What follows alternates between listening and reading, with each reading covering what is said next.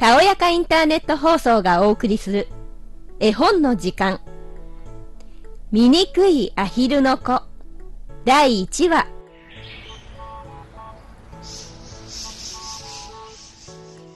田舎は本当に素敵な時でした。夏のことです。小麦は黄色く実ってるし、カラス麦は緑に色づいて、干し草は緑の草地に高く積まれていました。畑と草地の周りには大きな森が広がっていて、森の真ん中には深い池がありました。ああ、なんて田舎は素晴らしいのでしょう。そこに暖かなお日様の光を浴びて昔からの古いお屋敷がありました深い掘割に周りを囲まれていてそこはちょうど森の奥と同じように自然のままでしたここにアヒルの巣がありましたそして巣の中では1羽のお母さんのアヒルが卵を返していて小さな子供を生み出そうとしていました。けれど可愛い子供が生まれてくるまでにあんまり長くかかってしまったものですから、すっかり飽き飽きしているのでした。とうとう卵が次々に割れて、ピッピッと泣きながら、卵から可愛い頭を出しました。なあ、なあ、お急ぎ、お急ぎとお母さんは言いました。すると、子供たちはできるだけ急いで出てきて、あたりの緑の葉っぱを見回しました。その様子を見て、お母さんはみんなに見たいだけ見せてやりました。緑の色は目のためにいいからです。世の中ってなんて大きいんだろうと、子供たちは口を揃えて言いました。もちろん、卵の中にいた時とはすっかり違っていたのですから、無理もありません。これが世の中の全部だとでも思ってるのかい？世の中ってのはね、このお庭の向こうを越えて、ずっと遠くの牧師さんの畑の方まで広がっているんだよ。お母さんだってまだ行ったことないくらいなのよ。それはそうと、みんな集まったかい？こう言ってお母さんは立ち上がりました。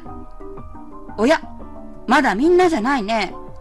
一番大きな卵がまだ残ってるわ。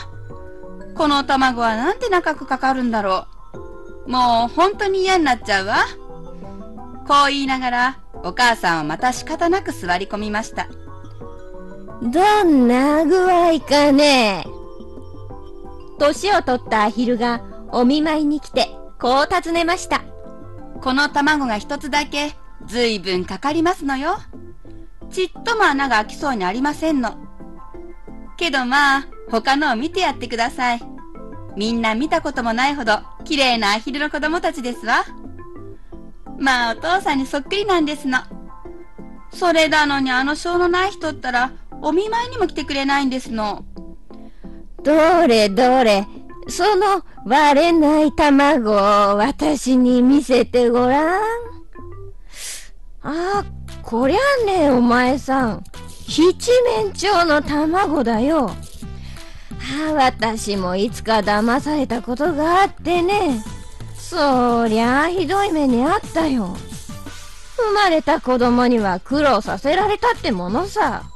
だって、水を怖がるんだからね。いくら水の中へ入れてやろうと思ったってダメだったよ。どんなに私がガミガミ言ってつっつこうと食いつこうと。そりゃあどうしたってダメなのさ。その卵を見せてごらん。ああ、やっぱり七面鳥の卵だよ、こりゃ。このままにしておいて、他の子供たちに泳ぎでも教えてやった方がいいね。でも、もう少し座っていてみますわ。もうずいぶんこうやって座っているんですもの。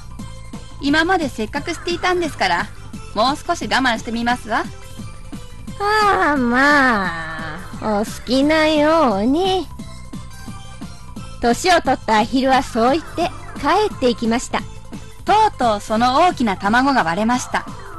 ピー、ピーと子供が泣きながら転がり出てきました。けれども、その子供は随分大きくて、とても醜い格好をしていました。お母さんのアヒルは、その子をじっと眺めて言いました。まあ、とんでもないほど大きな子だわ。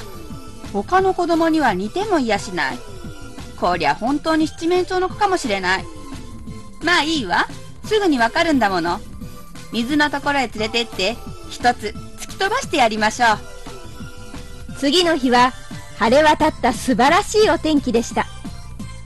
お日様はキラキラと輝いています。アヒルのお母さんは、子供たちをみんな連れて、堀割にやってきました。ピシャンとお母さんは水の中へ飛び込みました。ガーガーさあ、お急ぎとお母さんは言いました。すると、アヒルの子供たちは1羽ずつ後から後から飛び込みました。水が頭の上にかぶさりましたけれども、すぐ浮かび上がって上手に泳いでいきました。足は一人でに動きました。こうやってみんなは堀割りの中に出ました。見ると、醜い灰色の子も一緒に泳いでいました。あら、あの子は七面鳥なんかじゃないわ。おやおやずいぶん足を上手に使っていること。それから、体をまっすぐに起こしてるわ。もう私の子に間違いないわ。それによくよく見れば、やっぱり可愛いわ。が、が、さあみんな一緒についておいで。お前たちを世の中へ連れてってあげようね。そして鳥の囲い場へ行ったら、皆さんに引き合わせてあげるよ。けれども、いつでも私のそばについていなくちゃいけないのよ。踏まれたりすると困るからね。それから猫に気をつけ。そのうちに、みんなは鳥の囲い場にやってきました。さあ、今度は足を使うようにしましょうね。さあ、急いで行くんですよ。それからごらん。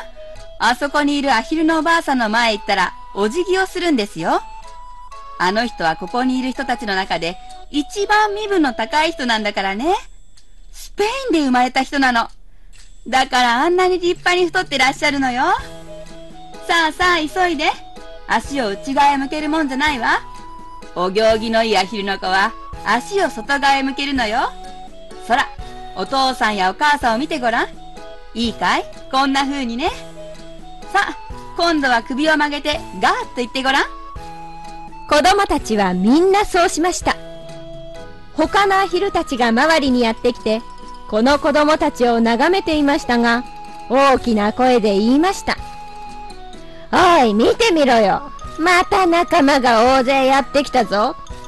俺たちだけじゃまだ足りないって言うみたいだ。チェ。あのアヒルの子、なんだありゃ。あんなのはごめんだぜ。それから、すぐに一羽のアヒルが飛んできて、その子の首筋に噛みつきました。ほっといてちょうだい。この子は何にもしないじゃないの。そりゃそうさ。だけどあんなに大きくって変なやつじゃないか。だから追っ払っちゃうんだ。お母さんの連れている子供さんたちはいい子だね。スペイン生まれの年を取ったアヒルが言いました。みんな、いい子供さんたちだけど、一羽だけ別だね。かわいそうに、作り変えたら良さそうなもんだがね。そうは参りません、奥様。